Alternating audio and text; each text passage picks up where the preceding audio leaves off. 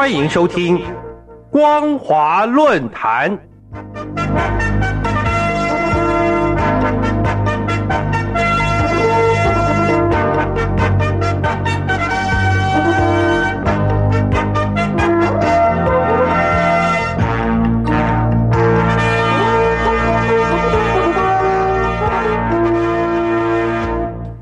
听众朋友您好，欢迎收听光华论坛，我是黄轩。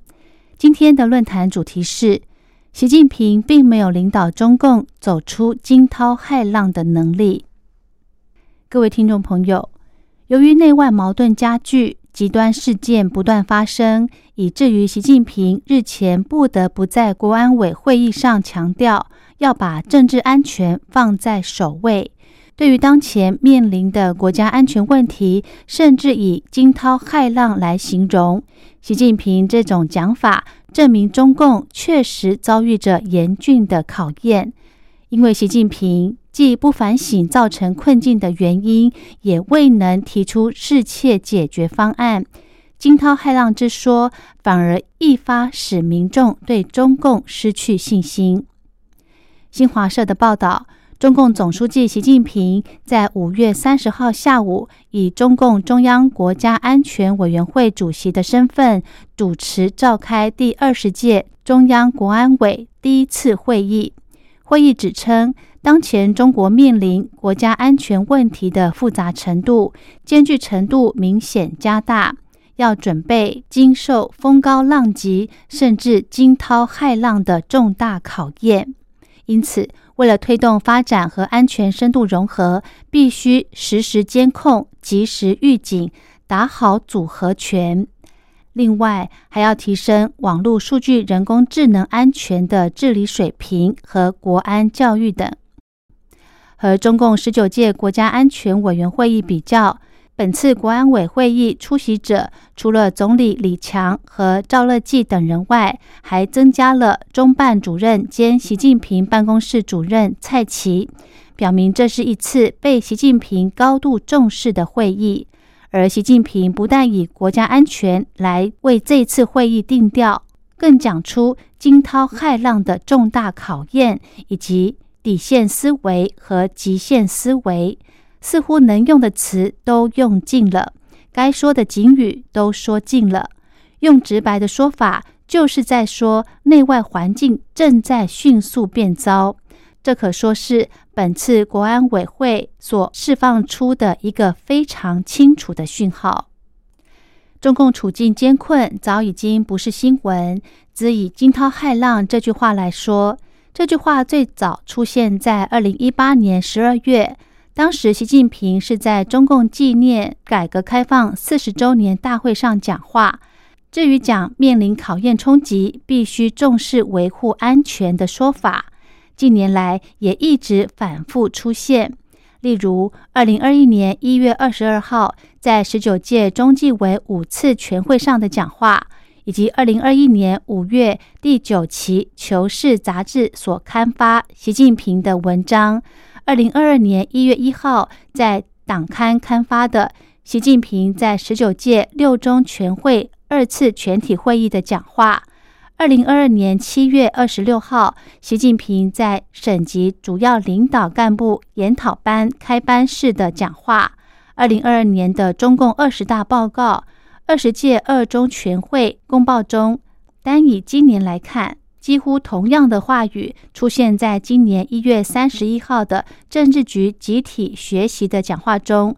二月七号，习近平在中共二十大研讨班开班式讲话，以及四月三号，习近平在习思想主题教育会议上的讲话。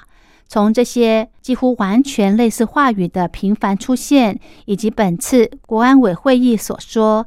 当前我们所面临的国家安全问题的复杂程度及艰巨程度明显加大，可以明确得知，虽然习近平知道安全出了问题，但他并没有扭转安全形势，形势反而越来越恶化，恶化到连底线思维和极限思维的口号都被迫喊出来了。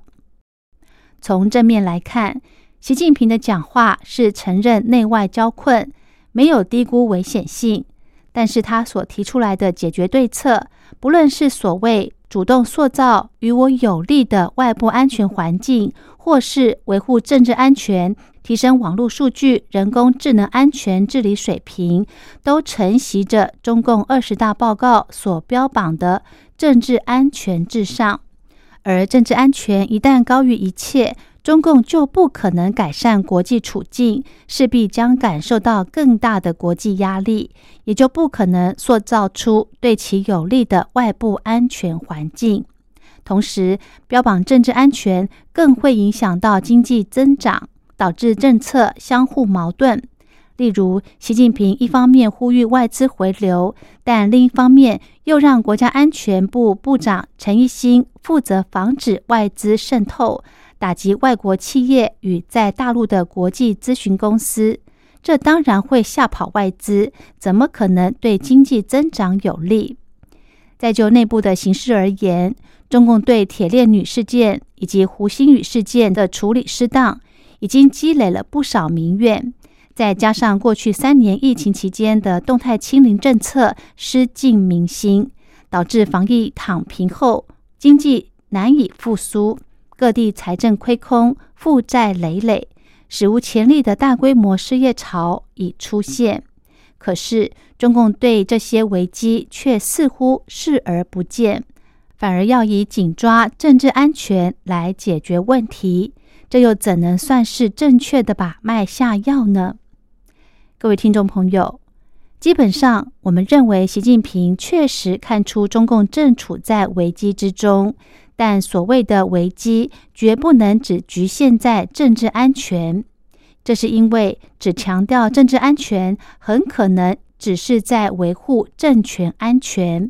只以政权安全为重的领导人，是不可能真正建构出国家安全，也不可能确保内外部环境安全的。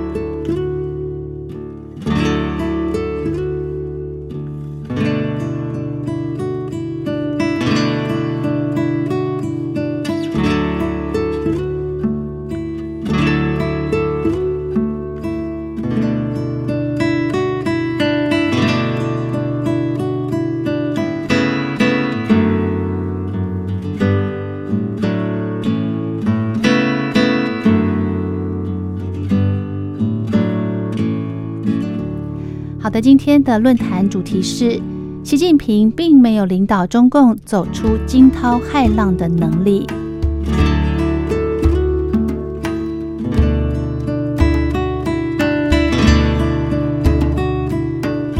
我是黄轩，感谢您的收听，我们下次再会。